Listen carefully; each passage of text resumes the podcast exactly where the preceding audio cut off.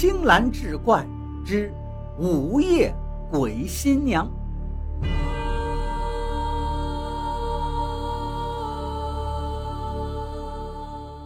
关于神鬼这类话题呢，谁也说不清楚。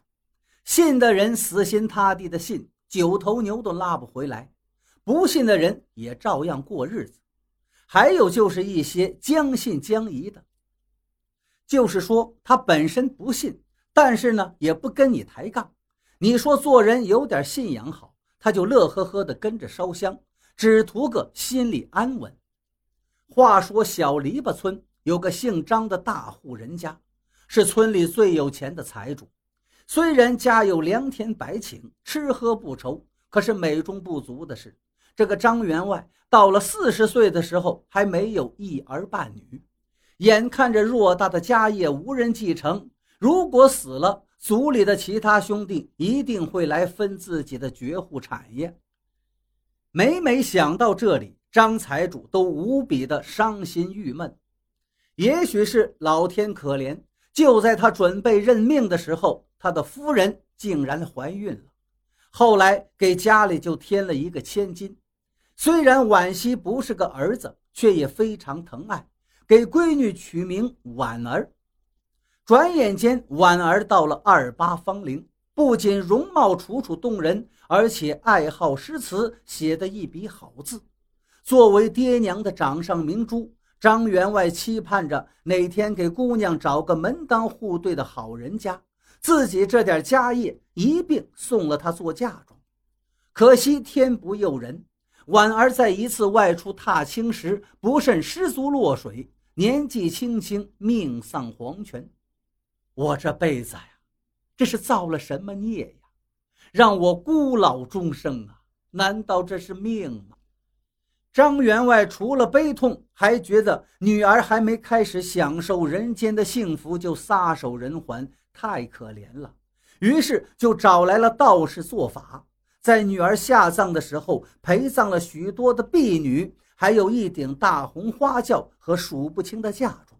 最重要的还陪葬了一个老婆婆，让道士做法，把这个老婆婆作为媒婆放在坟墓里一起埋了。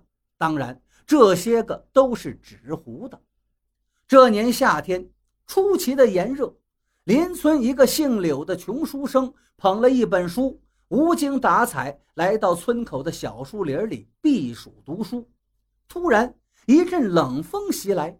柳生不由得打了一个寒战，合上书卷，四下张望。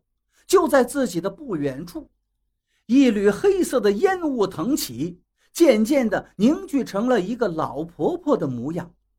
那老婆婆走过来，非常热络地跟年轻人说道：“哎呀，公子啊，你看你年纪轻轻，饱读诗书，咋不娶个媳妇呀？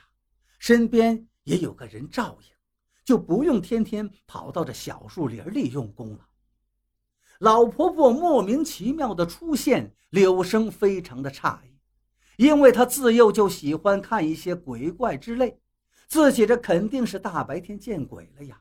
再说无事献殷勤，非奸即盗，这不是什么好事儿。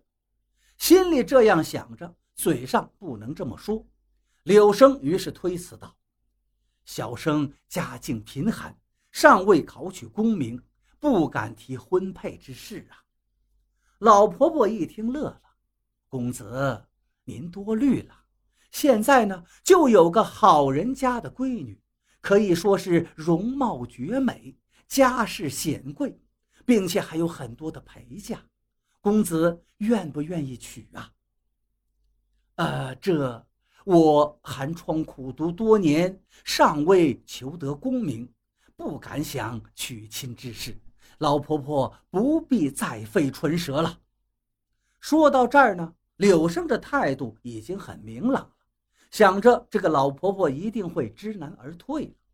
可是没成想，老婆婆并不气馁，她接着说道：“公子呀，我家小姐可是通情达理之人，不讲究那些功名利禄之类。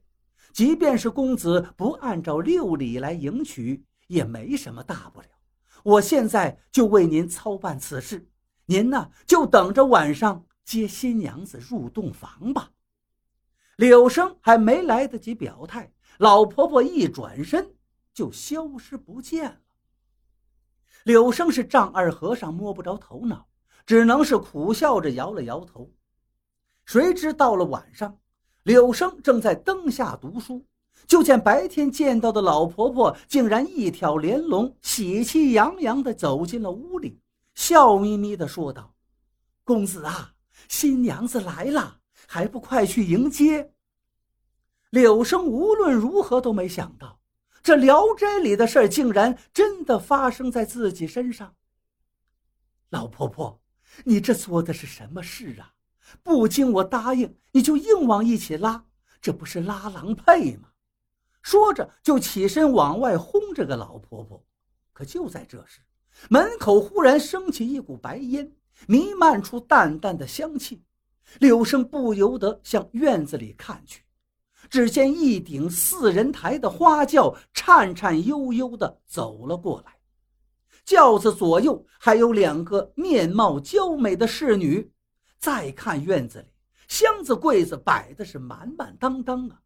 一阵微风轻轻吹起轿帘新娘子的大红盖头飘飘荡荡，柳生都看傻了。就见那个老婆婆走到轿子跟前，引领着新娘子下了花轿。就向他走了过来，新娘子环佩叮当，月色下微风吹起，那盖头稍微掀起了一个角，露出新娘的半张脸来，已是绝美无双。柳生一时间看的是如痴如醉。老婆婆引着新娘子来到床边坐定，然后对柳生道：“公子啊，吉时已到了，你们俩。”赶紧入洞房吧！说完，转身就出去了。屋里只留下了柳生和那个新娘子。俗话说得好，天上不会掉馅饼。这突然出现的好事，非灾即祸。柳生只因贪图这点诱惑，便丢了性命，跟那幽冥女子做了一对。鬼夫妻。